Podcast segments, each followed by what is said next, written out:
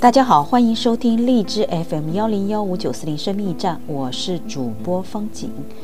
我们今天继续播 Gary 查普曼所著的《爱的五种语言》系列之《心灵之约》夫妻灵修三六五，沟通但不起争论。一人的舌乃是高吟，一人的口教养多人。我们怎样才能交谈但不起争论？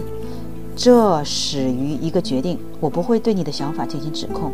而是会尽力去了解你的想法，你对你所爱的人做出的回应，既可以令他受到鼓励，也可以令他感到受挫。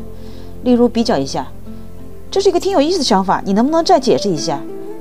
和这是我听过的最荒唐的事，你怎么会这样想呢？这两种说法，哪一个更能够让你的配偶继续分享去下去呢？约伯记里面记载了不少关于消极对话的例子。在约伯记中，约伯的朋友比勒达在约伯将自己面临困境向他倾吐时，对约伯的回应毫不客气。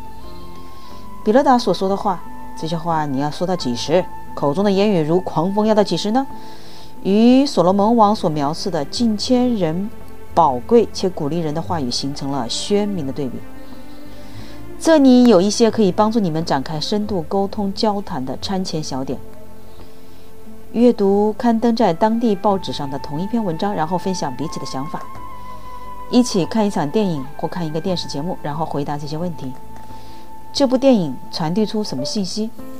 有哪些信息令你反感？哪些是你认为最有意思的？读一本书，什么主题都可以，每周读一章，并与对方分享你在本章中发现的一个有趣或有用的想法。使用上面的任一种方法，重点在于要了解对方，而不是试图证明你的观点或者证明你是正确的。亲密关系是通过积极的谈话培养起来的，在操练了这类有意思的讨论一段时间之后，就能够促进知性的亲密感，也很可能会带来情感和性的亲密感。良好的沟通是婚姻稳固的关键。沟通。不起争论，争论。三月十七号，我们明天继续。